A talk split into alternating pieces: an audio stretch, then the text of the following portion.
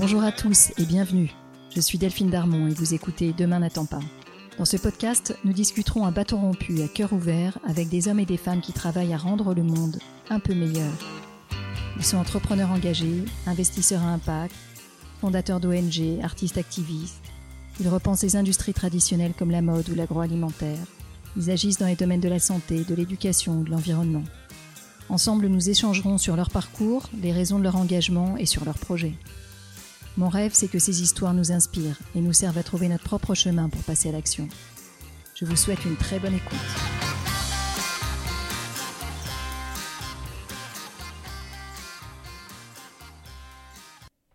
Voilà, c'est l'été, je vais partir en vacances et mettre en pause pour 4 semaines le podcast Demain n'attend pas. Déconnexion totale. Mais avant de me mettre les doigts de pied en éventail devant la Grande Bleue, je voulais vous faire découvrir le podcast Basilic de la talentueuse Jeanne Cleese. C'est un podcast consacré à l'écologie qui, j'en suis sûre, vous plaira beaucoup. Dans l'épisode que je vous propose cette semaine, Jeanne reçoit Carole Tawena, la cofondatrice de Care Éthique, une marque de beurre de karité éthique, dont l'objet est d'aider les femmes béninoises à sortir de la pauvreté. Je vous souhaite une très belle écoute et surtout de très belles et très douces vacances. À très bientôt. Comment vas-tu? Ça va bien. Je suis euh, ravie euh, d'être euh, dans vos locaux à Lyon. Ça fait un petit moment que je suis ton travail et, ton entreprise et puis qu'on échange. Est-ce que tu peux commencer par te présenter, s'il te plaît? Donc, Carole Tawema, cofondatrice de Caritique avec ma sœur. Donc, Caritique est une entreprise familiale basée à la fois à Lyon, dans le 9e, et au nord du Bénin, dans la Takora. Euh, et qui je suis à part ça, euh, à part ça, j'ai euh, donc le, le, point de départ. Enfin, je suis la cofondatrice donc de Carétique, mais j'ai un parcours. je suis née au Bénin. Je suis arrivée en France à l'âge de 10 ans. J'ai fait des études en école de commerce après une prépa HEC, et puis j'ai travaillé dans l'informatique avant de créer, de décider de lancer Carétique. Comment t'es venue l'idée de lancer euh, Carétique avec ta sœur? Euh, En fait, c'est pas une idée, c'était une nécessité. Puisque mon mémoire de fin d'études m'a permis d'interviewer euh, la marque à laquelle on pense tout de suite quand on pense aux carités. l'expert carité de, cette marque, Monsieur Milou, qui m'a expliqué ce pourquoi le carité qu'on trouvait en Europe était différent du carité qu'on trouvait en Afrique. Et euh, il m'expliquait donc toutes les problématiques, les difficultés rencontrées. Et euh, ce que moi j'avais identifié dans mon mémoire, c'était des travaux réalisés par des, euh, ingénieurs, des universitaires en Afrique, pour vraiment proposer des techniques de production. Donc le, le karité, c'est un arbre qui porte des fruits. Dans le fruit, il y a une amande, et l'amande contient le beurre, la matière grasse. Et cette technique, en fait, n'avait visiblement pas été mise en œuvre parce qu'elle permettait non seulement d'obtenir un beurre de karité euh, qui ne nécessitait pas de raffinage, parce qu'en Europe, on trouve du karité raffiné. Euh, j'expliquerai plus tard pourquoi ce karité est raffiné. Et euh, un karité donc brut, le karité naturel, on ne devrait même pas mettre précisé le qualitatif brut quand on parle du karité. Le, karité, le vrai karité, en fait, est le karité produit par les femmes africaines. Et en plus, l'avantage, c'est que cette technique avait un gros avantage écologique. Il permettait de faire une économie de ressources en eau, euh, en énergie. Et donc moi, j'ai décidé en fait de, mettre en œuvre ce que j'avais identifié dans son, mémoire au Bénin. Mais je l'ai fait euh, vraiment euh, dans une démarche proposer, enfin oui, tester quelque chose qui visiblement n'avait pas été fait. Et, ces femmes-là, les productrices de carité, sont originaires de la région où, je suis née, où mes parents sont nés. Donc c'était à la fois la volonté de de les sortir en fait d'un environnement où les aider, trouver une solution euh, pour qu'elles puissent euh, avoir un, pouvoir de, négociation dans l'industrie du carité, montrer qu'elles étaient capables de faire quelque chose qui nécessitait pas l'intervention des industriels. Donc pendant quatre ans, euh, je me rendais régulièrement au Bénin. Au moment où j'ai commencé, par chance, j'étais salarié. Et donc quasiment tout ce que je gagnais partait au Bénin. Euh, et on a mis en place euh, avec ma sœur un, projet, euh, un premier projet pilote où on a produit le beurre de karité selon ces techniques que j'avais identifiées dans mon mémoire. Et puis après, connaissant le marché, j'avais identifié aussi dans le mémoire les, marchés potentiels. On ne s'est pas lancé tout de suite dans une grosse production. On s'est dit, on va identifier toutes les problématiques, tout ce que exigent en fait les acheteurs quand ils recherchent du carité. Donc toutes les analyses nécessaires, euh, toutes les preuves sur la stabilité du carité, etc. Et puis euh, avec la, première production, elle était parfaite. On a, on a tout vendu en Suisse. Euh, et ensuite, on s'est dit, bon, bah, la technique semble fonctionner, mais avant de se dire qu'on a gagné, on a réussi cette étape, on va attendre 4 ans. Et pendant 4 ans, on va reproduire la même technique. Et au, moment où on, sera sûr que cette technique est bonne, euh, on pourra dupliquer ensuite euh, au niveau d'autres productrices. Donc au début, on a commencé avec une vingtaine de femmes. Aujourd'hui, elles sont 700. Euh, l'impact, compte tenu de la taille de Caritique, il est juste énorme. Et je me dis que s'il y avait plusieurs Caritiques, enfin plusieurs entreprises qui faisaient la même chose que nous dans toute l'Afrique, on sortirait des millions de femmes de, de la vulnérabilité. Et ce lien de dépendance avec les industriels. Donc voilà, ça a pris. ça a pris 10 ans pour mettre tout ça en place. Donc je ne voulais pas créer une entreprise, je ne voulais pas créer une marque. Euh, moi, j'ai un profil très euh, politique, associatif, associatif mais j'avais pas le choix en fait, parce que quand on, allait voir les marques, elles nous répondaient systématiquement Mais pourquoi est-ce que vous voulez qu'on utilise du karité brut quand tout le monde utilise du karité raffiné Ça, c'était la première objection. Et la seconde, c'était, OK, mais à ce prix-là, euh, bonne chance. Je me rappelle, j'étais jeune, jeune à l'époque, les industriels sur les salons, ils venaient me taper l'épaule, OK, t'es gentil, euh, bon courage, bonne chance. Et ce qui est drôle aujourd'hui, c'est que je les revois, ils ne me reconnaissent pas.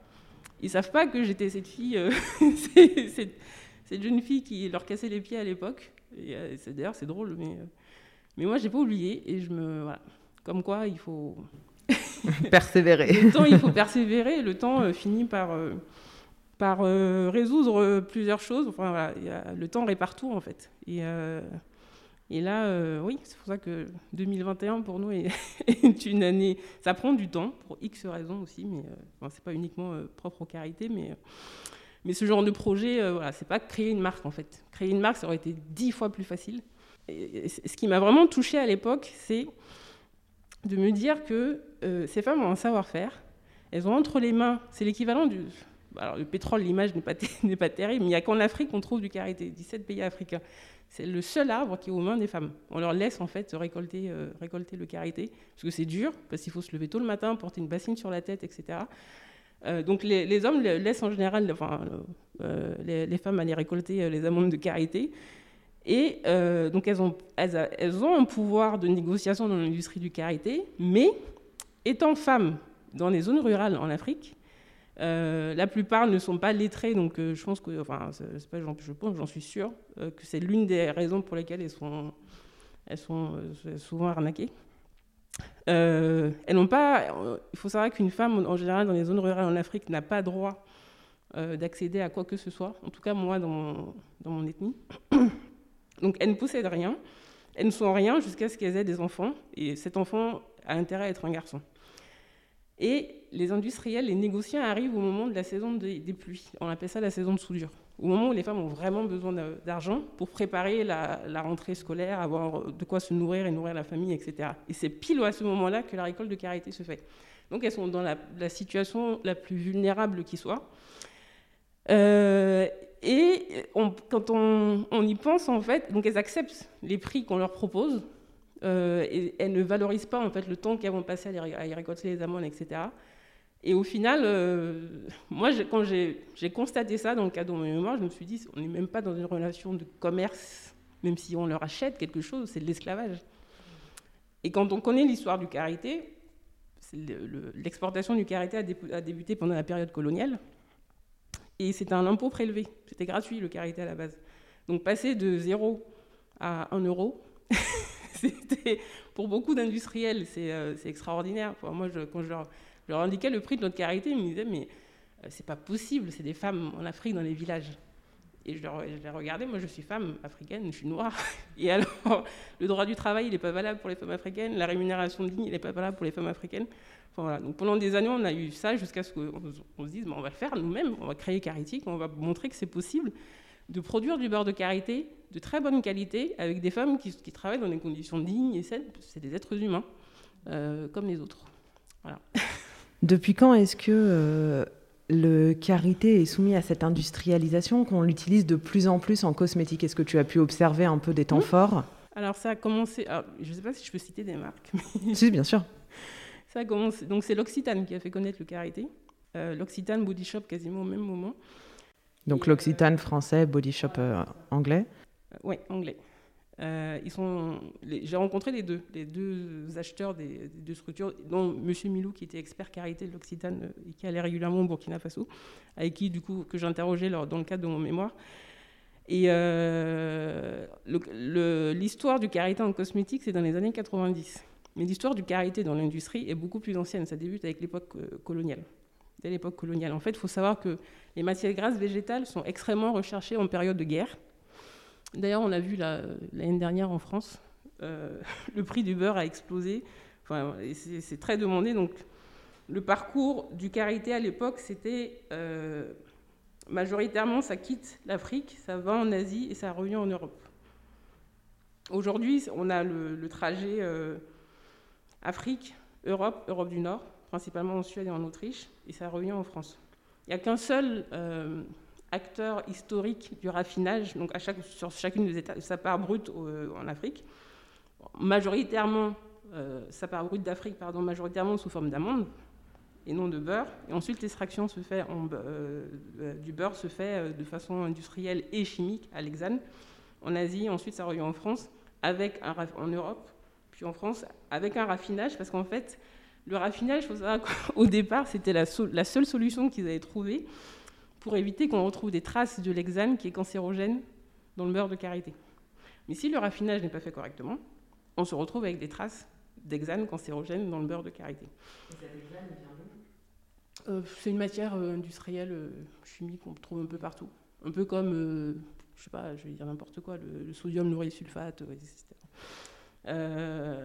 Et, donc, ça, c'est le, trajet classique du karité, c'est le, trajet majoritaire du karité, même aujourd'hui. Euh, donc, ne serait-ce que l'étape de transformer les amandes en beurre de karité, euh, c'est très rare que ça se fasse pour du beurre de karité qui se retrouve en Europe. En général, il, il passe par l'étape de raffinage. Parce que le, le karité est un ingrédient c'est une commodité en fait, c'est devenu une commodité. Et donc ce que l'étape de transformation des amandes en beurre de karité, donc on n'est même pas à l'étape de, produit fini, c'est très très rare. Euh, parce que la, notion de qualité n'est pas même pas abordée, n'est même pas envisagée. C'est-à-dire que pour beaucoup de gens, euh, même pour les, les, les, marques et les, euh, et les journalistes ou autres, enfin, pour beaucoup de personnes, en fait, il est impossible de produire un beurre de karité de bonne qualité en Afrique. Parce que l'Afrique euh, convoque en fait dans l'imaginaire tous les maladies, les guerres, etc. etc. au début, on a, souffert pour convaincre un laboratoire d'utiliser notre beurre de karité dans les cosmétiques, mais c'est, et ce qu'on te renvoie comme euh, image du pays, enfin du continent où tu es né, et euh, malgré les analyses que tu as pu faire, malgré etc. etc. Tu dis mais il y, a un problème et c'est finalement le laboratoire qui, qui a accepté, c'est un laboratoire qui a euh, le fondateur, en fait, est tombé amoureux d'une péruvienne. je suis en train de raconter sa vie, il est trop content. Euh, et, il a découvert, en fait, euh, l'univers des chamans. il a découvert des, des plantes d'Amérique latine qui, ont, qui, qui, qui sont, qui ont des qui, sont d'ailleurs aujourd'hui très utilisées en Europe, mais qui ont des propriétés extraordinaires. Il lui a expliqué la plante, il a expliqué la façon dont on guérit, etc. Et lui, il a estimé que tous ces savoirs traditionnels, ben, on les retrouve ça commence toujours par le secteur du luxe. Euh, il faut savoir que dans l'industrie cosmétique, il y a des chasseurs d'ingrédients qui, euh, qui, se baladent en silence. Ils ont, euh, moi j'en ai rencontré un, j'ai pas soupçonné que c'est un chasseur d'ingrédients. Et en fait, dès qu'ils identifient un ingrédient intéressant, ils déposent un brevet.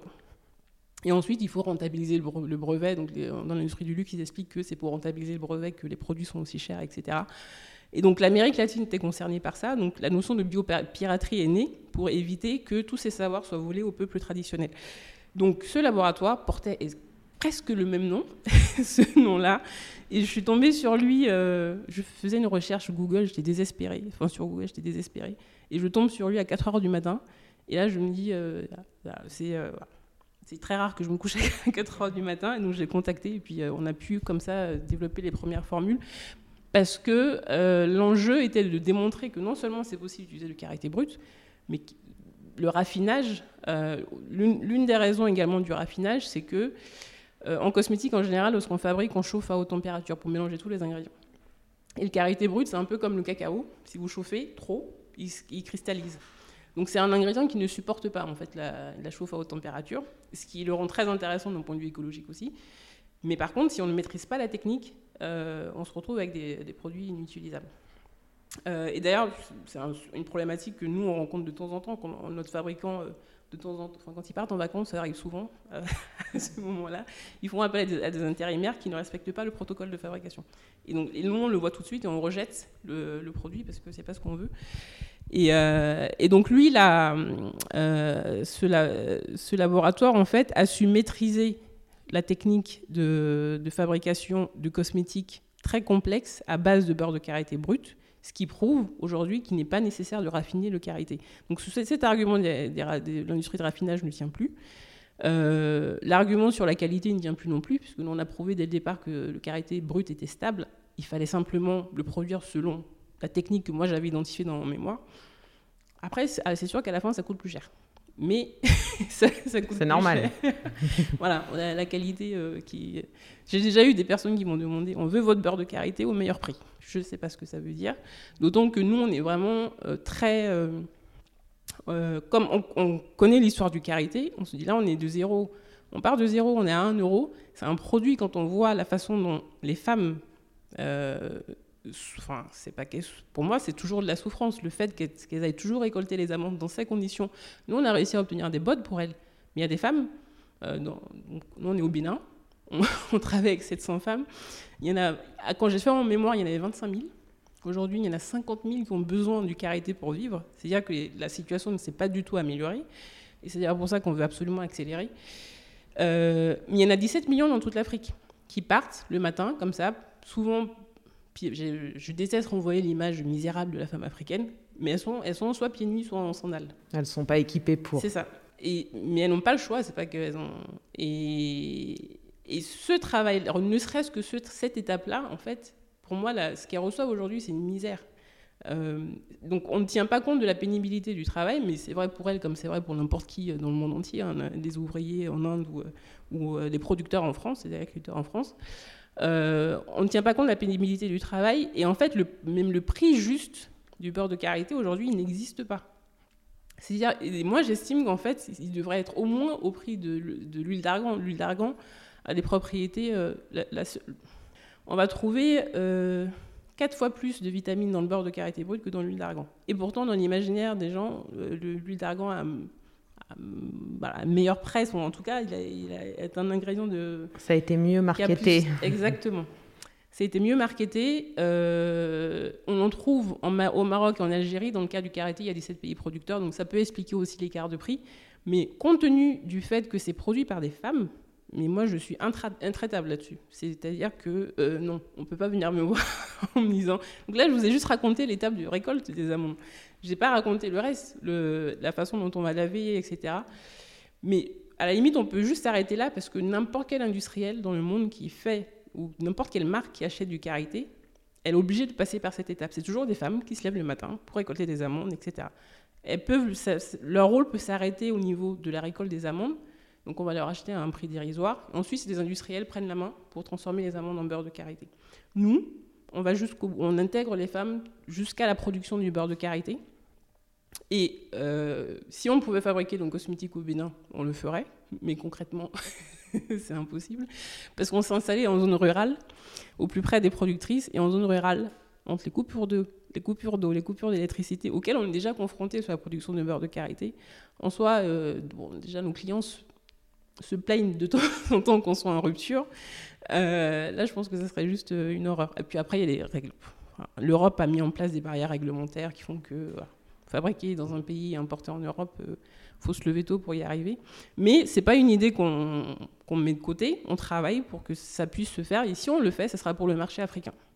Aujourd'hui, est-ce qu'avec Carétique, vous fabriquez uniquement des produits à, base de beurre de karité? Ou est-ce que tu commercialises aussi ce beurre pour d'autres euh, fabricants de cosmétiques Quand on a débuté, on, produisait, euh, produisait beaucoup plus que ceux dont on avait besoin pour Carétique.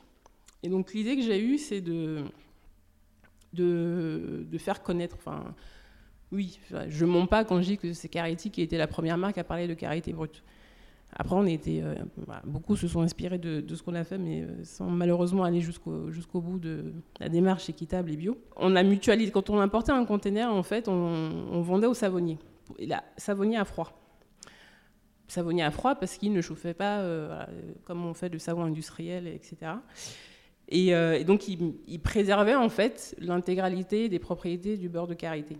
Donc, eux, les savonniers à froid, nous ont énormément aidés au début. Et ensuite, ça s'est vite dégradé quand on s'est rendu compte que euh, ils n'ont pas compris euh, ce pourquoi on avait créé Carétique et que le prix qu'on déterminait pour nos produits, euh, qui, était perçu comme étant élevé, élevé mais voilà. Qui était juste aussi.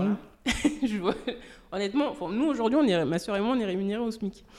Euh, je dis pas ça pour faire pleurer dans les, les, chaumières, c'est un sacrifice qu'on un sacrifice. On accepte parce qu'on on a une vision sur le long terme et que voilà, c'est pas une marque qu'on a créée, c'est un projet beaucoup plus euh, gros. Euh, et, et, donc les savonniers se sont dit, bah, ce beurre est tellement extraordinaire qu'on va l'acheter à Carétique. On obtient le certificat bio de Carétique bio équitable et ensuite on le met en pot. Donc, euh, on le met en pot et puis on applique le prix qu'on veut. En général, c'est 3-4 euros de moins que Carétique. au départ, on travaillait avec 40 savonniers. On s'est rendu compte que la moitié faisait ça, en fait. Donc, ils récupéraient une part de, ce qu'on faisait. Et je leur disais, mais en fait, vous êtes, soit vous êtes stupide, soit vous êtes stupide. Parce qu'en gros, ce que vous êtes en train de faire là, ça va nous empêcher de continuer à produire du beurre de karité dont vous, avez besoin, en fait, pour votre activité. Euh, et puis, quand je me suis rendu compte que bah, c'est le monde des affaires, c'est le monde des affaires, c'est un monde de, on a beau être euh, dans une démarche équitable et bio, il y a toujours des requins partout. Et donc ceux-là, j'ai arrêté de travailler avec eux en 2016 parce que euh, c'est là que j'ai vu le vrai visage de certains. En 2016, on a eu un grave accident avec ma sœur. J'ai vu ma sœur mourir. Enfin, elle n'est pas morte, mais euh, on était dans un 4x4, on rentrait de l'unité de production. Le 4x4 s'est retourné. Elle a été éjectée. S'est pas pris un 4x4 sur le corps, mais une bonne partie. Euh, et, je lui ai demandé, en fait, donc la production, le beurre est arrivé beaucoup plus tardivement euh, que d'habitude, et certains clients étaient dans la difficulté, je leur ai expliqué, etc.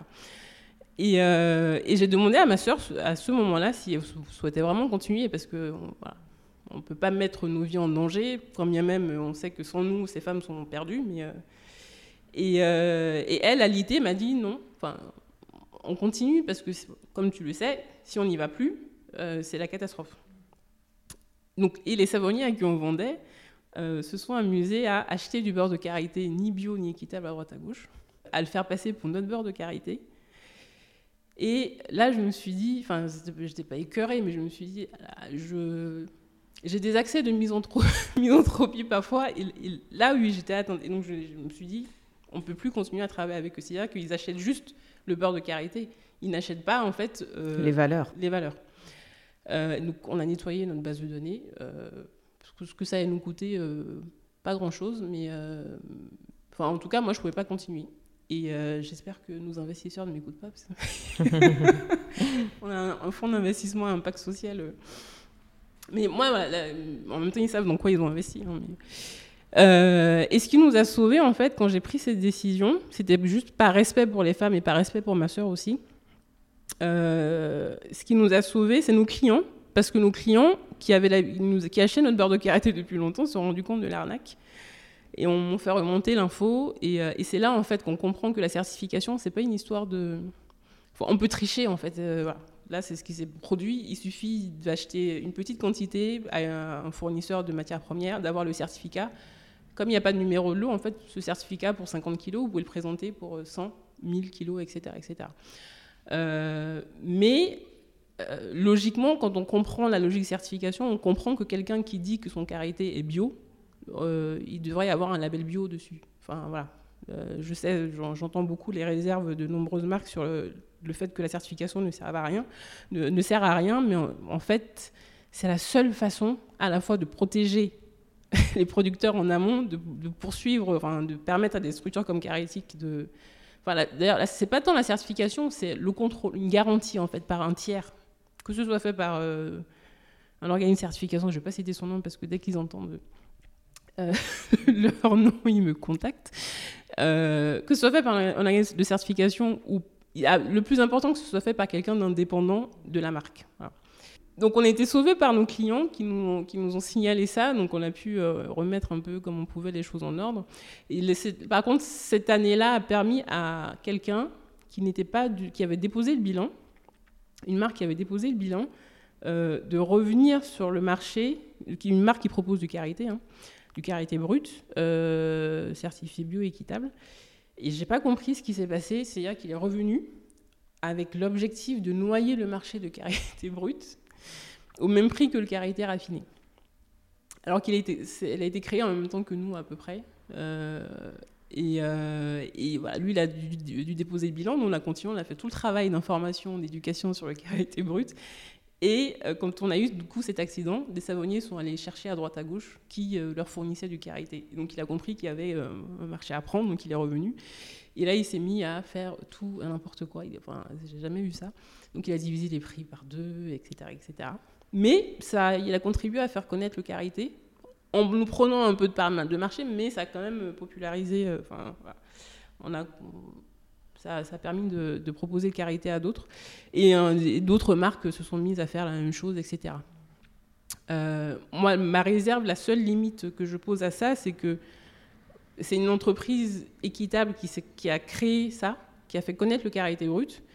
Et en fait, euh, dans le commerce équitable, c'est c'est pas c'est pas que c'est interdit, c'est que c'est pas logique de, se mettre en concurrence d'une marque équitable si on est éthique.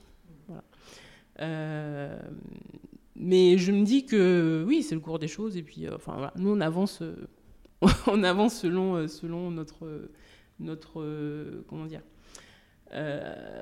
selon nos valeurs et puis et puis on verra. Enfin, et, puis euh, finalement, aujourd'hui, on, lance le miel de fleurs de karité qui donne encore plus de visibilité aux karités brutes, etc. Euh, on a toujours une longueur d'avance et puis on, peut copier le produit, on ne peut pas copier, euh, copier les valeurs ni l'exigence de qualité et compagnie.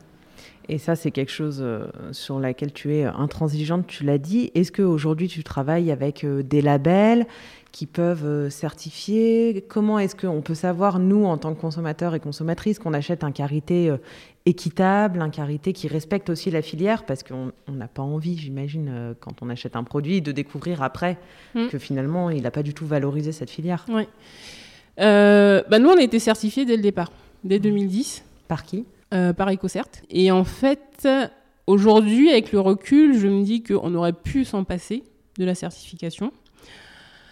Mais il a fallu dix ans pour que. Enfin, quand j'analyse en fait et je vois toutes les marques qui se sont créées en même temps que Carétique euh, et qui pas n'ont pas choisi la certification. Moi, j'ai choisi la certification parce que quand je suis allée voir les productrices en 2009 avec cette idée de, mettre euh, en œuvre euh, tout ce que j'avais identifié dans le mémoire, etc. Je leur ai expliqué que le marché porteur pour elles qu'il fallait euh, viser, c'était le marché du bio. Parce que dans le bio, les notions de non-raffinage, les, clients, euh, les clients le comprennent. et, en fait, elles m'ont dit, la première étape, c'était pour moi, c'était le commerce équitable. J'étais beaucoup plus sensible au commerce équitable qu'au bio, en fait. Pour moi, l'Afrique, c'est sauvage. Euh, voilà, le carité, c'est sauvage. D'ailleurs, je déteste ce terme sauvage pour le, le carité. Mais euh, c'est un, ingrédient de cueillette. Il ne se cultive pas. À quoi ressemble l'arbre du carité Je dirais qu'il ressemble au châtaignier.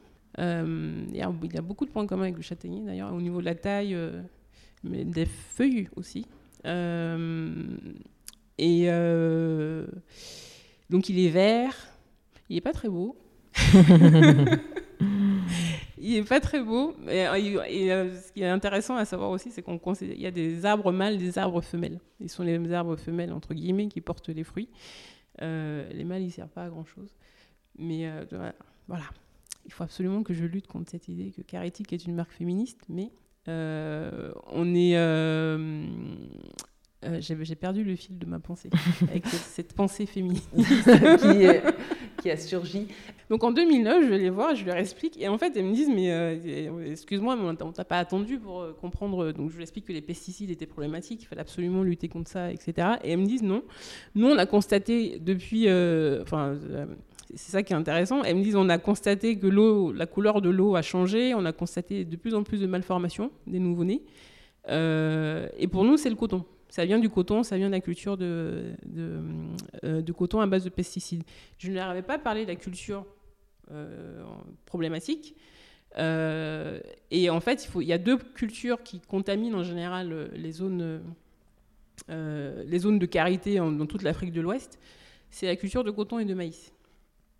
Et donc, elle m'avait, sans que j'ai à les convaincre, en fait, donc on s'est pas dit on va faire une marque de cosmétiques bio et ensuite euh, on va demander la certification par, par EcoCert.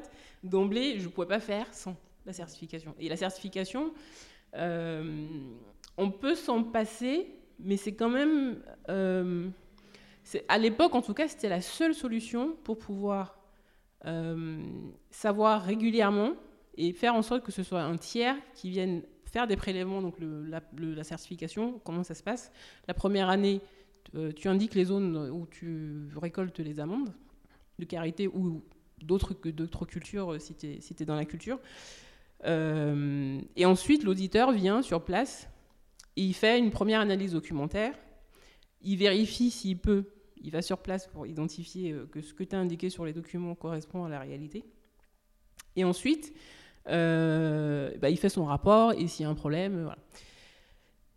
Les années suivantes, il va, enfin l'année suivante, il va aller sur le terrain, faire des prélèvements et faire des analyses. Euh, et ensuite, si tout est bon, pendant quelques années, il ne, fera plus de prélèvements. Donc ça, sur des filières comme le karité, je pense que c'est essentiel parce que même si le karité ne se cultive pas, il y a des cultures autour qui peuvent contaminer euh, les, sols, en fait, les sols et l'eau. Et donc, euh, quand on vend un produit bio à un client, on ne peut pas lui vendre un produit qui est peut-être bio. Euh, donc la certification, donc aujourd'hui, on est, dès le départ, on était certifié équitable bio. Et ensuite, on a, je crois que c'est en 2013-2014 que Slow Cosmetic nous a proposé de les rejoindre. Et ensuite, on a eu le label vegan, enfin PETA, je crois qu'honnêtement, en toute humilité, on doit être la marque qui a le, plus de labels. Ça coûte une fortune, mais au moins, je, je, me, je, dors, euh, je dors bien. Et le matin, je me regarde dans le miroir sans problème, parce que je sais que le produit qu'on vend a été contrôlé. Euh, maintenant, euh, au bout de 10 ans, je pense que ça, la certification freine le développement de la consommation de produits plus responsables. Parce que parce qu'au final, ce que font ces organes de certification, n'importe qui peut le faire, honnêtement. Euh, bon, je ne les insulte pas, hein, c'est l'audit, euh, il faut, faire des études, un bac plus 5 pour être auditeur. mais, euh, mais pour avoir vécu ça pendant 10 ans, je, pense qu'aujourd'hui, n'importe quel citoyen, et en fait, il faudrait que ce soit les citoyens qui sont en capacité de le faire. Et je pense que la certification, c'est l'État. Enfin, le contrôle de la qualité des produits, c'est l'État qui doit s'en occuper. Et c'est pas normal que ce soit aux mains d'organismes privés. Donc, si c'est la seule solution pour l'État, pour des raisons X ou Y, parce qu'il n'y a pas de budget, parce que. Et c'est vrai que le nombre de fonctionnaires qui sont en charge de ça est en train de baisser, enfin, baisse de, de, 20% en moyenne chaque année. Euh, non, chaque année, j'exagère. C'est un chiffre que j'avais identifié. Donc, moi, au bout de 10 ans, je pense qu'on peut accélérer, pas faire sans la certification, parce que parce qu'aujourd'hui, euh, les, magasins, enfin, c'est une façon de. C'est une garantie euh, qui est pertinente, mais elle est insuffisante. J'estime que c'est insuffisant et que si on veut vraiment développer la consommation responsable, il faut permettre à n'importe qui de pouvoir analyser les produits d'une marque. Et donc, ça, c'est l'idée. Concrètement, comment ça se traduit C'est comme ça que j'ai eu euh, l'idée de Consolideur. Euh, et, franchement, Consolidator, pour une marque, euh, et d'ailleurs c'est comme ça que ça a été un peu reçu par certaines marques, c'est se tirer une balle dans le pied parce que ça, ça, ça, oui, ça complique un peu la vie des marques. Mais moi, j'estime que quand on fait les choses correctement, on ne devrait pas avoir peur de Consolidator. Euh, et au contraire, c'est quelque chose qui aide parce que moi, je préfère que ce soit quelqu'un en Bénin que je ne connais, qu'on ne connaît pas, euh, tiré au sort. Donc, la consolideur, le principe, c'est de voter pour la marque qu'on veut, qu'on veut analyser. Un citoyen est tiré au sort et il se rend euh, sur place pour soit faire un prélèvement, soit rendre visite à la marque, lui poser des questions, etc. Mais comme une conversation, comme là on l'a, et pas comme un audit qui est assez euh, formel. formel et, Et, et si c'est quelqu'un au Bénin, déjà ça pollue moins que si c'est quelqu'un qui vient de, de, de, loin. Bon, en général, aujourd'hui, les organes de certification sont, sont localisés, mais typiquement Nature et Progrès, qui est le label le plus exigeant, ils n'ont pas de représentation en Afrique. Et moi, je, trouve ça dommage parce que. Mais, euh, mais donc, un béninois qui, ou une béninoise qui euh, se rend sur place, prélève nos amandes, les envoie en laboratoire, euh, on reçoit les analyses. Objectivement, il n'y a pas de différence avec ce qu'on reçoit aujourd'hui comme information quand on est audité par un organisme de certification. Je sais que ça peut être gênant. Alors moi, si, faut que je dise quand même, euh, déclaration d'intérêt. je suis membre au conseil d'administration de Cosmibio et je suis euh, au conseil d'administration, non, jeune pousse du Synabio, euh, membre de la plateforme du commerce équitable et membre du mouvement Impact France. Ça, ça me permet d'avoir une vision globale sur ce qui se passe et, et j'ai aucun intérêt à tirer sur la certification bio. Mais je trouve que si on veut vraiment développer la consommation responsable et permettre à n'importe qui, enfin, de plus en plus de marques de s'engager. Euh, Consolideur aujourd'hui est pour moi l'outil le plus, euh, le, plus, euh, le plus adapté et, et, ou alors il faut que les organes de certification se mettent, se mettent en marche et fassent ça en fait. Aujourd'hui on a le choix entre les applications type UK et compagnie et la certification classique. Entre les deux, il y a il y a Consolideur. La différence, c'est que Consolideur permet de savoir ce qu'il y a vraiment dans le produit et pas ce que la marque a indiqué sur l'étiquette. Et, souvent, en fait, il y a. Aujourd'hui, on décrypte l'étiquette, mais euh, ce qu'on constate surtout dans l'agroalimentaire, c'est qu'il y, a toujours des traces de quelque chose qui traîne.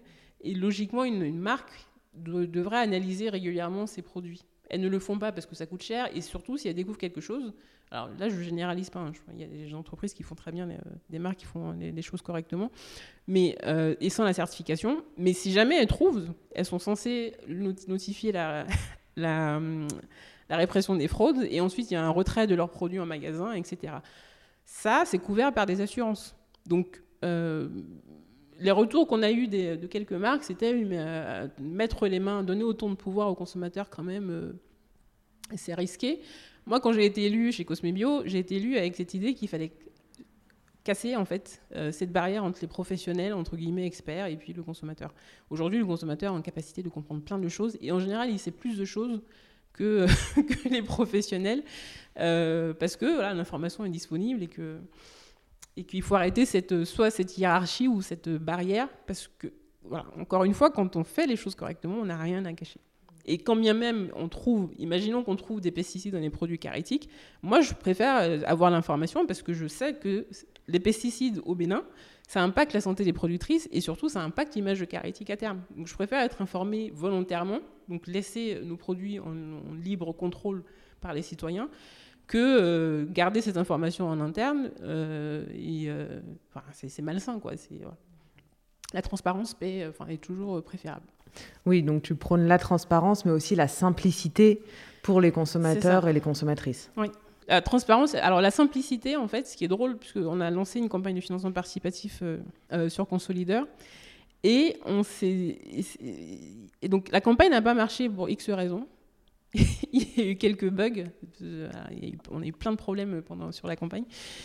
Et euh, on s'est rendu compte qu'en fait, cette idée de, pour le consommateur, d'avoir le pouvoir d'analyser un produit. Pour, il nous disait, mais nous, on ne peut pas. Enfin, les retours, c'est le consommateur, combien c'est ce qu'il peut analyser En fait, tout ce qu'il a à faire, c'est prendre un produit et l'envoyer dans un laboratoire, envoyer un courrier euh, par, la poste. C'est tout ce qu'il a à faire. Et puis voter tous les mois pour des marques euh, à contrôler.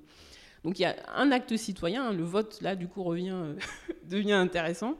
Euh, le vote est toujours intéressant, attention. Euh, mais utile. Et, et puis, il a, il a accès à une information qui, c'est vrai, est d'habitude réservée aux professionnels. Donc, moi, je trouve ça, je trouve ça important que le consommateur comprenne qu'il a ce pouvoir et qu'il devrait, en fait. L'État, c'est lui. Quand on pense à l'État, c'est des citoyens qui paient leurs impôts. Et quand on paie ses impôts, euh, ces impôts sont censés être utilisés pour des services publics. Dans ces services publics, il y a euh, la garantie sanitaire. Euh, et, aujourd'hui, en fait, cette garantie sanitaire, elle n'est pas au rendez-vous. Quand on voit les décisions qui sont prises sur les pesticides, les néonicotinoïdes, etc. En fait, l'État est absent, et c'est pas que l'État est absent, c'est que les citoyens laissent l'État prendre ce genre de décision. Il pourrait mettre fin à ça en s'engageant dans des projets comme Consolideur. Mais moi, je l'ai fait plus en me disant, ok, j'ai compris ce qui est le problème, je pense qu'il y a une solution, on lance et puis on voit ce qui se passe. Et puis euh, les choses évoluent. Et puis aujourd'hui, en fait, Consolideur évolue. Ceux qui ont participé m'ont dit tu peux pas laisser tomber, on continue. Euh, on est 10 et on construit le projet comme ça, on est tous occupés, on a tous nos, nos boulots. Mais c'est comme ça que le projet avance et puis euh, on va commencer à communiquer, à l'ouvrir à plus de personnes à partir du mois de février. Mais le consommateur ou la consommatrice a aussi cette image-là parce que ça a quand même pendant très longtemps été un secteur assez fermé, un secteur assez obscur, et que le fait que les Inky soient écrits euh, en anglais et en latin, qu'il y a eu plein de barrières en fait, où mm. on nous a très vite fait comprendre que de toute façon, attends, ce n'est pas ton domaine, tu ne peux pas comprendre. Mm. Oui, c'est vrai. Mais euh, il faut être extrêmement... C'est vrai qu'il faut euh, être curieux en fait, euh, pour pouvoir euh, accéder à ces informations. Et je dirais que l'Union européenne, que ça se passe au niveau européen, a pendant longtemps privilégié effectivement le développement des activités, enfin, la libre le marché libre et, la création, création bah, c'est pas le capitalisme, c'est le libéralisme, l'économie libérale, au détriment du consommateur, de la santé du consommateur et de ses droits en fait. Moi, ce qui me, surprend, c'est que au final, le citoyen n'a pas suffisamment connaissance de ses droits. Et, euh, que après, oui, ça dépend des professions. Je relisais le livre de Claude Gruffat sur euh, les, dessous de l'alimentation bio. Donc Claude Gruffat, c'est l'ancien président de Biocop. Euh, où il, distinguait en fait l'alimentation bio de la cosmétique bio. Et, moi, je, quand je l'ai revu après euh, la sortie de son livre, j'ai expliqué que j'ai un point de vue différent parce qu'en fait, la cosmétique bio est sourcée à partir de, enfin, se fabrique à partir d'ingrédients issus du végétal. Donc, logiquement, il ne devrait pas y avoir de distinction. Mais euh, comme la réglementation cosmétique au niveau de l'Union européenne euh, se distingue de la, réglementation au niveau de, l'alimentaire, en fait, la cosmétique bio est, privée. Il n'y a pas une obligation d'être certifié, il n'y a pas une obligation d'analyser ses produits pour s'assurer que. C'est pas très dérangeant quand on n'a pas une vision, euh, quand on n'est pas proche des producteurs, quand on ne sait pas ce que vit un producteur euh, sur le terrain. C'est pas très dérangeant quand on. moi, ce qui me, me tue, c'est que des marques vendent ce type de produit à des, pour des enfants, les, bébés, les femmes enceintes. Euh, la création de Conseil ça a été rude, ça a duré un an, mais ce qui m'a fait tenir, c'était ça. C'est que, demain, en fait, une femme enceinte puisse voter pour, euh, pour analyser la marque d'un produit euh, qu'elle utilise ou qu'elle a l'intention d'utiliser pour son enfant. Donc voilà. Mais c'est vrai que pour le consommateur, c'est pas facile. Ouais. On lui simplifie pas les choses. Pas encore, mais, mais ça va venir, euh, j'en doute pas. Euh, tu le disais un petit peu en, début euh, d'interview, aujourd'hui Cariti commercialise aussi du miel, donc du miel de karité. ça a permis d'apporter pas mal de, visibilité à votre projet et ça a permis à, beaucoup de se réintéresser à cette plante qui est le karité. Pourquoi est-ce que tu as aussi envie, eu envie pardon, de commercialiser ce miel quand on a commencé, en fait, euh, au début, je mettais sur nos pots euh, non raffinés. La répression des fraudes est venue nous voir en disant pourquoi est-ce que vous utilisez le terme non raffiné? En gros, euh, j'ai vite compris que euh, la réglementation était du côté de l'industrie. Et que moi, toute petite femme noire, je n'allais pas réussir à changer quoi que ce soit. Donc, pour que les femmes aient une alternative, c'est-à-dire que dans la négociation avec l'acheteur d'amandes de carité, pour qu'elles puissent dire non, j'ai pas envie de vendre mes amandes à ce prix-là, parce que je sais qu'avec un autre euh, produit, je, gagnerais mieux. Euh, c'est comme ça que l'idée du miel est née, en fait. Euh, l'idée d'un produit, enfin, puisque l'apiculture nécessite pas beaucoup d'investissement, c'est vraiment adapté aux zones rurales. J'ai commencé à creuser, alors que je ne connaissais absolument rien à l'apiculture. Les abeilles, en général, me font peur. mais, mais voilà, ma motivation, c'était ça, donner une alternative à ces femmes, coûte que coûte, et pas uniquement les femmes au Bénin, toutes les femmes dans toute l'Afrique de l'Ouest. Et on a, souffert. Franchement, créer une filière d'apiculture sur... Parce que la fleur de carité, personne ne la connaissait. Moi, la première fois que j'en ai entendu parler, c'est un apiculteur français euh, au Kremlin-Bicêtre. À l'époque, j'habitais au Kremlin-Bicêtre euh, je travaillais encore et la, mairie, en fait, euh, nous avait donné un stand qui est venu me voir avec un pot de miel en me disant c'est du miel de carité. Et honnêtement, j'ai ri. Alors, je l'ai goûté, mais je l'ai mis dans un tiroir et je me suis dit, bon, bah, déjà, il faut que je vérifie que c'est vrai. Et ensuite, et, le projet s'est vraiment accéléré quand je me suis dit, mais en fait, ils vont jamais, ils vont, oui, ils vont pas.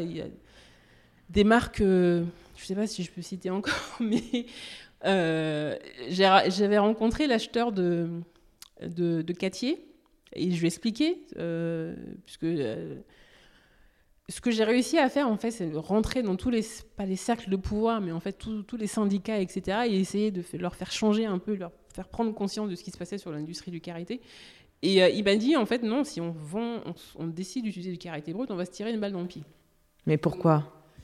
Parce que ça les obligerait à augmenter le prix de leurs produits. Et que surtout leurs clients, comment expliquer aux clients que d'un seul coup, le karité blanc, parce que le karité raffiné est blanc, devenait jaune d'un seul coup en, disant que c'est le même karité, en fait, c'est karité naturel et le bio. Qu'est-ce qui s'est passé? Ils ne pouvaient plus faire marche arrière. Donc. Euh, Mais c'est dingue Oui, c'est dingue, ouais. Ouais, ouais. et, je me suis dit, bon, en fait, ça va jamais se réaliser. Et euh, donc voilà, on, on, switch, on pivote, on trouve un truc et on, décide de développer l'apiculture. Alors là, c'est pareil, l'apiculture, c'est pas un métier féminin. Donc on commence, je me rends au Bénin, j'informe les femmes, elles sont enthousiastes, elles disent on va y aller, etc. Sauf qu'il faut voir que maintenant elle porte des pantalons, mais à l'époque elle n'était pas en pantalon, elle portait toujours euh, des, pagnes. Et, c'était drôle de se dire qu'elles parce que les ruches traditionnelles, euh, voilà, elles sont dans les arbres. Donc euh, ma mère se moquait de moi. Comme on est une, une entreprise familiale, l'ambiance est toujours bonne quand j'ai des idées un peu farfelues comme ça. Elle me, elle me ramène vite. sur terre en me disant bon donc est-ce que tu vois une productrice de karité grimper aux arbres en pagne? Euh, ça va pas être, va possible. Donc on s'est dit, bon, au moins, les ruches leur appartiennent. Voilà. Le revenu des ruches va aux productrices de carité. Tout ce qui va se passer entre le conditionnement, etc., etc., on trouvera une solution. Mais il faut qu'on lance le projet. Donc on le lance sur Ulule, ça réussit. Euh, il y a 300 personnes qui financent le projet. Et là, on, installe 30 ruches au Bénin, on forme les femmes. Et on décide de faire la première importation de miel. Et c'est là que donc, je me rends à l'aéroport puisque c'est une petite quantité euh, au départ. Et, euh, et, là, on me dit oui, pas de problème, euh, on peut emporter, c'est végétal. Je me suis comment est-ce que quelque chose. enfin, voilà, le, miel pour moi, c'est pas végétal, mais si c'est les douanes qui le disent, on y va. Première importation. Heureusement, je me dis, on va importer une petite quantité, 20 kilos, détruits aux douanes. Donc là, je me renseigne sur la réglementation européenne et j'apprends qu'en fait, il est interdit pour un pays hors Union européenne d'exporter du miel dans l'Union européenne, donc ils appellent ça les pays tiers, dans l'Union européenne sans avoir mis en place un plan de surveillance du résidu vétérinaire. Donc tu es dans le monde euh, de la cosmétique et tu te retrouves obligé de rentrer dans un univers alimentaire. Bon, ça, à la limite, c'est pas problématique, mais c'est-à-dire qu'il faut lire toute la réglementation européenne sur le miel, qui est en anglais à l'époque, et, j'ai eu, euh, instinctivement, je me suis dit, si j'envoie la réglementation aux autorités, là, ça se passe d'État à État. Un privé ne peut pas intervenir là-dedans. Tu dépends de, des États. Euh, si j'envoie au ministère de l'Agriculture que le texte est en anglais, celui qui va récupérer ce texte, est-ce qu'il aura le courage de me dire qu'il ne comprend pas l'anglais, par exemple? Donc, je ne vais pas prendre ce risque. Je me rappelle, c'était en fin d'année. Euh, fin d'année 2014, tout le monde faisait la fête. Moi, j'étais en train de traduire toute la réglementation européenne sur le miel, du français, de, l'anglais au français. J'ai fait valider à la Commission européenne et ensuite je l'ai transmis à l'autorité, euh, on dit l'autorité publique euh, en charge de ça. Et heureusement, je suis tombée sur un homme qui ne m'a pas demandé euh, de l'argent en contrepartie d'un travail, parce que les fonctionnaires en général en Afrique ne sont pas payés, donc euh, si tu les payes pas, euh, tu peux attendre longtemps. Enfin, ils ne sont pas qu'ils sont pas payés, c'est qu'ils sont payés tardivement. Euh, pour que quelqu'un, enfin, franchement, j'étais surprise parce que les années précédentes, j'ai déjà commencé à tâter le terrain. On me demandait systématiquement de, de payer quelque chose pour ça. Et moi, je suis petite fille d'un paysan, mais aussi d'un préfet, et fille d'un ministre. Et d'une femme d'affaires. et du coup, euh, je dis ça en fait pour dire qu'on ne peut pas me mettre dans une case particulière, mais euh, je savais, enfin pour moi, mon père était ministre de l'Intérieur, il était hors de question qu'on rentre dans des histoires de corruption, etc. Donc ça, à la limite, je pense que n'importe qui, hein, pour un entrepreneur qui lambda, il paye et puis il avance sur son projet. Mais moi, je pouvais pas. Un peu comme cette histoire de pesticides avec les femmes, les femmes au départ. Donc on a attendu jusqu'à ce que bah, je tombe par hasard sur cet homme-là. Une chance. Et il, se met en relation avec, euh, notre contact au niveau de la Commission européenne, ils travaillent ensemble. Euh, bon, moi, je suis avec ma sœur, on est derrière pour pousser, hein, parce que si tu laisses faire. Euh. Puis à Lyon, donc on lance ceux qui ont financé le projet se sont retrouvés avec cette nouvelle. Ok, en fait, on n'a pas le droit d'importer le miel, on va devoir patienter. Et là, c'est là que tu vois que euh, quand tu as une marque éthique, en fait, ceux, qui te suivent sont dans la même, la même démarche. Ils nous ont soutenus en disant continue, etc., ne lâchez rien. On a fait des campagnes de dégustation, donc à l'époque, on pouvait importer que 2 kilos de miel. Donc 2 kilos par 2 kilos, on a pu livrer des, pots. Et ensuite, on a fait euh, la maison du... Et à la maison du miel à Paris, dans le 9e, qui m'a proposé de, faire, de venir faire des dégustations. Et ensuite, euh, comment il s'appelle? Il y a un magasin très connu, là, dans le Vieux-Lyon. Ah, ça va pas... Ça, me, va me revenir. Mais euh, un, un, malgache qui, pareil, m'a ouvert les portes de son magasin pour faire des dégustations de miel. Et on avançait comme ça, progressivement, sur le projet. Et c'est en 2018 qu'on a eu l'autorisation d'importer des quantités plus importantes que, que 2 kilos. Et entre-temps, en fait, euh, je me suis dit, bon, à Paris, je ne vais pas laisser tomber, je trouve, je pivote, je trouve une solution. Et le miel, on l'utilise dans les cosmétiques carétiques. Donc c'est comme ça que la gamme euh, miel de fleurs de karité euh, est née. Mais avant de la lancer, je voulais analyser le miel. Donc j'ai fait une demande de subvention à la BPI. Et là, c'est la première fois qu'on analysait du miel de fleurs de karité. Donc Pareil, ils n'avaient jamais vu de fleurs de carité, donc il fallait fournir la fleur de carité, etc. Et à la fin, on a obtenu des analyses qui montraient que le miel avait des propriétés anti-taches, euh, antioxydants classiques, anti-âge, etc. Et donc on a développé une gamme anti-âge autour de ça, jusqu'à ce qu'on puisse importer euh, finalement le, miel en 2018. Et le, du coup le conditionner en pot en France. Avec une vocation alimentaire ou cosmétique, ou les deux. Un peu comme le miel de Manuka, c'est un miel hybride. Oui, oui. Euh, en fait, la plupart des miels de forêt ont les mêmes. Le miel de karité se rapproche beaucoup en propriété euh, euh, thérapeutique. il se rapproche du miel de thym. Il a un goût de caramel salé, mais mais on ne s'est pas dit on va on va vendre puisque comme je te disais pour nous c'est une, forme de caisse d'assurance en fait. quand le, initialement, c'était pour leur donner un pouvoir de négociation, mais en 2016, l'année 2016, c'est l'année année noire. On a l'accident et le, pareil, là, si je le dis, il faut que je le dise avec des pincettes parce que la campagne présidentielle a débuté. Mais le nouveau président qui arrive au pouvoir euh, est un magnat du coton. Il a fait sa fortune dans le coton. Et la production de coton explose au Bénin. Et donc, la problématique que j'avais identifiée avec, à l'origine, à savoir euh, s'assurer qu'il n'y a pas de pesticides autour, en fait, elle s'est posée. Et, euh, et, là, pour convaincre les hommes en fait, il faut aussi comprendre qu'un producteur de coton, il n'a pas trop le choix. Euh, s'il faut qu'il achète des pesticides pour pouvoir obtenir des... En fait, l'État fait des avances. Donc pour avoir un peu de trésorerie en avance, il faut qu'il accepte de produire du coton selon les règles, avec des intrants euh, de synthèse, etc. Donc pour convaincre les hommes d'arrêter de, faire n'importe quoi, je leur ai dit, bon, euh, les ruches qu'on installe pour les femmes, vous pourrez aussi vous en occuper. Et si on développe la filière, vous pouvez aussi rentrer dans la filière carité euh, euh, et, avoir un revenu avec l'apiculture. Mais pour ça, il va falloir renoncer aux, pesticides. On ne peut pas faire les deux. Donc on a une poignée d'hommes qui, étaient convaincus et qui ont, aussi compris l'intérêt de, de, l'arbre de carité, en fait, qui pourrait leur générer un revenu. Et c'est vrai que la demande de miel est beaucoup... Le miel a une valeur beaucoup plus importante en Afrique que le beurre de carité. C'est extrêmement recherché. En Afrique ou même dans le monde entier, en fait. Aujourd'hui, pour avoir du vrai miel, faut se lever tôt. Et, euh, là, là, je me suis dit, on va. Ça aussi, enfin, le miel devient du coup, mais ça c'est vrai uniquement au Bénin, une barrière, enfin uniquement au Bénin, dans ce que nous on a, constaté, une barrière aux pesticides parce que on peut vivre de l'apiculture et on peut vivre. Et donc, j'ai, fait appel à une étudiante, euh, enfin une étudiante, elle était, euh, elle changeait juste de parcours qui faisait une formation dans l'économie sociale et solidaire pour faire un mémoire sur le miel de fleurs de carité et évaluer en fait l'impact que ça pouvait avoir en termes de revenus pour les femmes. Et ce qui en est ressorti, c'est qu'avec 5 ruches, une femme s'en sort de la pauvreté. 5 ruches et la production de beurre de karité avec Caritique. Euh, et 5 ruches, c'est rien. Un apiculteur en France, je crois que s'il n'a pas 100 euh, ruches, euh, voilà, c'est le minimum. Donc, un investissement faible, avec un impact énorme si c'est dupliqué. Et là, pour le coup, installer des ruches dans toute l'Afrique de l'Ouest, du coup, le karité, on en trouve dans l'Ouest et dans l'Est, c'est deux variétés différentes principalement. c'est oui, l'impact il est énorme, il est rapide, mais nous, encore une fois, on a eu zéro subvention, zéro aide, si ce n'est pour la BPI pour euh, analyser le miel de fleurs de carité. Ça, c'était en 2016.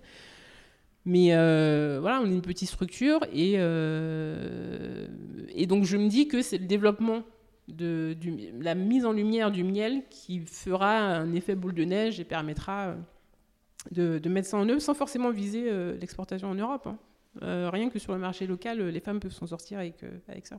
C'est encourageant. Oui. Pour euh, terminer cet épisode, même si on pourrait euh, discuter des heures parce que c'est un sujet passionnant, est-ce que toi tu envisages aussi de pousser ces femmes euh, béninoises et puis même plus largement en Afrique à peut-être se syndiquer, à se regrouper, essayer qu'il y ait une espèce d'émulation qui naisse et qu'elles puissent s'opposer à ces grands industriels qui viennent leur voler finalement leur, leur mm. travail? Oui, oui. C'est, c'est un projet qui nécessite d'être extrêmement fin stratégiquement parce que les producteurs de cacao ont voulu faire ça et ils sont retrouvés dans la panade. Euh, D'où ma question. du coup, euh, du coup, le miel, voilà, pour qu'on puisse le faire, il faut qu'il y ait un, autre levier, enfin une alternative qui, qui fasse que si jamais des acheteurs disent ok très bien on s'en fout on vous voulez pas euh, vendre à ce prix là enfin on va dans le pays voisin Carité c'est 17 pays donc il suffit que chaque pays se mette en concurrence pour que ça ne marche pas. Mais il y a une, organisation qui s'appelle l'Alliance mondiale du carité, où il y a les industriels et les productrices de carité. Cette année, c'est euh, le Bénin, l'association de productrices du Bénin, euh, qui, euh, qui est au conseil d'administration, aux côtés de l'Occitane et d'autres industriels de l'agroalimentaire. et je pense que ont, elles sont présentes, mais c'est toujours pareil, dans ce genre d'organisation, c'est celui qui paye le plus qui, a, euh, qui, est le plus entendu. mais ces femmes-là se représentent 50 000, enfin, c'est quand même 50 000 femmes derrière. Donc, effectivement, serait l'idéal serait que ces femmes-là soient, enfin, les, productrices de carité soient indépendantes et forment une organisation des productrices à l'échelle, euh, à l'échelle euh, de l'Afrique. mais, mais tant qu'on aura on aura sur le marché, euh, parce que du coup, une, fois qu'elles sont organisées de cette façon, il faut qu'elles puissent être soutenues par euh, des acheteurs qui les accompagnent et, euh, pour, pour, qu'elles puissent ensuite atteindre enfin, le consommateur final avec, avec ce, produit-là. Nous, aujourd'hui, on est la seule marque qui est certifiée équitable sur le prix du beurre de karité mais vraiment la seule. Et cette subtilité, en fait, donc les autres sont certifiés, le standard équitable pour euh, euh, sur d'autres labels, et sur les amandes. Il n'y a pas un standard équitable défini sur le beurre de karité. Euh, mais tu vois, du coup, on a 17 pays, on part de loin. nous, on est, une on est l'entreprise pionnière du karité brut, mais on est toujours une micro, enfin une petite entreprise pour les raisons que j'ai évoquées. Si tout le monde ne se met pas à, faire au moins comme Carétique, en fait, on aura beau créer une organisation d'association des productrices, ça changera rien. Euh, parce que elles sont. Voilà, il faut. Euh, c'est une filière, il y a des producteurs et ensuite il y a, l'accès au marché, euh, au marché derrière. Donc, moi, dans mon idée, enfin, j'y ai réfléchi cette année, il faudrait créer une association en France et informer le consommateur de ce qui se passe. mais mais, euh, euh, enfin voilà, lui donner euh, accès à, tout et demander en fait à chaque marque qui utilise du karité au moins de s'intéresser à l'origine. Parce que quand, j'ai fait, quand, comment dire, a pu rentrer en magasin bio, quand j'ai fait le salon Biophare en Allemagne, dans la zone internationale, j'avais juste un bloc de karité de 10 kilos. Et, je me suis rendu compte qu'en fait, donc avec juste ce bloc de carité de 10 kg, quand même, ça tu, ne peux pas le louper sur, sur un salon. Une fille qui se pointe avec un bloc de 10 kg de carité. Et là, j'ai vu venir les laboratoires, les formulateurs, etc. Ils se sont pointés devant moi, ils se sont dit ah, mais c'est ça le vrai beurre de carité. C'est-à-dire qu'en fait, ils utilisaient une matière première qu'ils n'avaient jamais vue eux-mêmes. Et, euh, et, par chance, il y avait un raffineur à côté de moi qui venait demander le prix de notre beurre de karité. Donc il y a une discussion entre moi, euh, les laboratoires qui achètent leur beurre de karité à un raffineur. Et donc euh, j'entends une, je crois que c'était Melvita, c'était des filles de Melvita, qui, qui, qui demandaient au raffineur, mais pourquoi est-ce que vous raffinez une karité si c'est cette qualité-là? Et là j'ai compris qu'en fait, il y a... Je je peux même pas en vouloir en fait à ces marques-là parce que juste l'info sur le fait, ce que c'est que le, vrai beurre de karité, elles ne le savent pas. Euh, donc demander aux consommateurs d'être informés sur le sujet, c'est encore euh, plus compliqué. Donc c'est un, truc qui va se faire sur le long terme et qui va commencer par effectivement avoir une représentation de ces femmes ici, en France, euh, en Europe ou, quelque part, mais on, peut, nous on crée et puis on voit ce qui se passe. Et surtout, cette histoire de distinction entre carité raffinée et carité non raffinée, si la réglementation n'évolue pas et ne permet pas aux consommateurs de distinguer un karité brut d'un karité raffiné, là aussi, enfin, c'est pareil, ça n'a jamais évolué. Donc, euh, nous, pour l'instant, au départ, on mettait non raffiné. Ensuite, on a mis. Euh, quand la répression des fraudes est venue, j'ai switché, j'ai utilisé le terme grand cru. C'est-à-dire que c'est brut. Et puis, euh, mais, le, karité, on assimile ça à, l'olivier, en fait. C'est l'huile d'olive d'Afrique de l'Ouest. Donc, le terme grand cru, ça signifie, euh, ça repose sur trois critères. C'est produit par des femmes correctement rémunérées, c'est issu d'un arbre euh, centenaire, euh, et c'est le karité est récolté dans des zones exemptes de pesticides. Il faut qu'il y ait ces trois critères. L'État, les autorités françaises ont reconnu. Mais pareil, je pense que là, on a des concurrents qui sont allés dire qu'est-ce qu'ils font encore avec.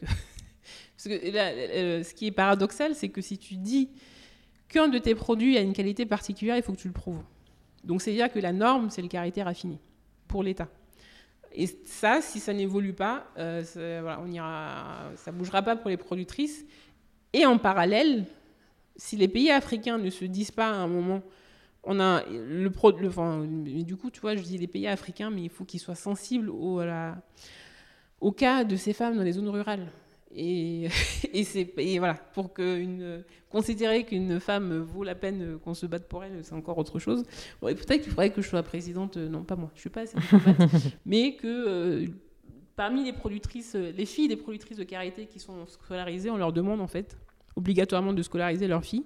Il y en a une qui deviendra présidente du Bénin et alors, alors, on pourra considérer, euh, ces femmes-là un peu plus et euh, et, défend en fait ce savoir-faire qui au final, depuis des siècles, n'a jamais été mis en avant euh, et qui a toujours été euh, montré. quand on voit une femme africaine, on la voit toujours dans des conditions. Enfin, c'est la femme à aider. La femme pauvre, souvent avec des épaules dénudées qui fait pitié et qui fait pleurer. et moi, je pense qu'en fait, tant que. Enfin, ce qu'il faut arriver à comprendre aujourd'hui, c'est pas ça, ça c'est pas l'orgueil hein. enfin moi je, mais je pense que si on sauve pas les femmes africaines on sauvera rien on sauvera pas le monde en fait on pourra pas changer le monde c'est les ceux qui prennent les bateaux pour venir en Europe et finissent dans les océans en général ce sont des soit soit c'est des gosses de riches enfin des gosses de riches il faut avoir un peu de moyens quand même pour payer un passeur soit c'est ceux qui sont tellement désespérés et qui fuient euh, les, euh, les zones de guerre euh, où il y a des attentats régulièrement. Et ceux qui fuient les zones de guerre où il y a des attentats, c'est des, zones rurales. Les poches de, des attentats sont dans les zones rurales, bah, là où il y a la pauvreté ou là où, euh, là où l'État islamique peut, peut, s'implanter. Donc, ceux qui peuvent les retenir, en fait, c'est ces femmes-là. Donc, en Afrique, on a quand même là l'opportunité de toucher rapidement 17 millions de femmes euh, aujourd'hui, il y a 20 pays africains, 16 millions de femmes dans, 20 pays africains, d'ouest en est, euh, avec un, quelques euros de plus. Honnêtement, c'est ce que ça représente. Bon, euh, voilà. moi, j'ai pas envie de mener un combat. Enfin, un, combat de, de, prix pour justifier ce pourquoi il est essentiel de, voilà, d'appuyer ces femmes. Pour sauver le monde, il faut sauver les femmes africaines. Il y a un fort travail de lobbying et de sensibilisation euh, à faire. Exactement. Merci infiniment, Carole. C'était très intéressant, très puissant. Merci à vous. Et euh, à très bientôt. À bientôt. Un grand merci de nous avoir écoutés jusqu'ici. J'espère que cet épisode vous a plu. N'hésitez pas à nous laisser vos commentaires ou suggestions d'invités sur Instagram. Enfin, si le podcast vous a plu, allez vous abonner et notez-le 5 étoiles, bien sûr, sur Apple Podcast. Vous pouvez même demander à vos amis, à vos enfants, à vos voisins, aux amis de vos amis, aux voisins de vos voisins, de mettre une note au podcast. C'est comme ça seulement que Demain n'attend pas gagnera de la visibilité et sera trouvable sur les plateformes. Alors je vous dis à très bientôt pour un nouvel épisode.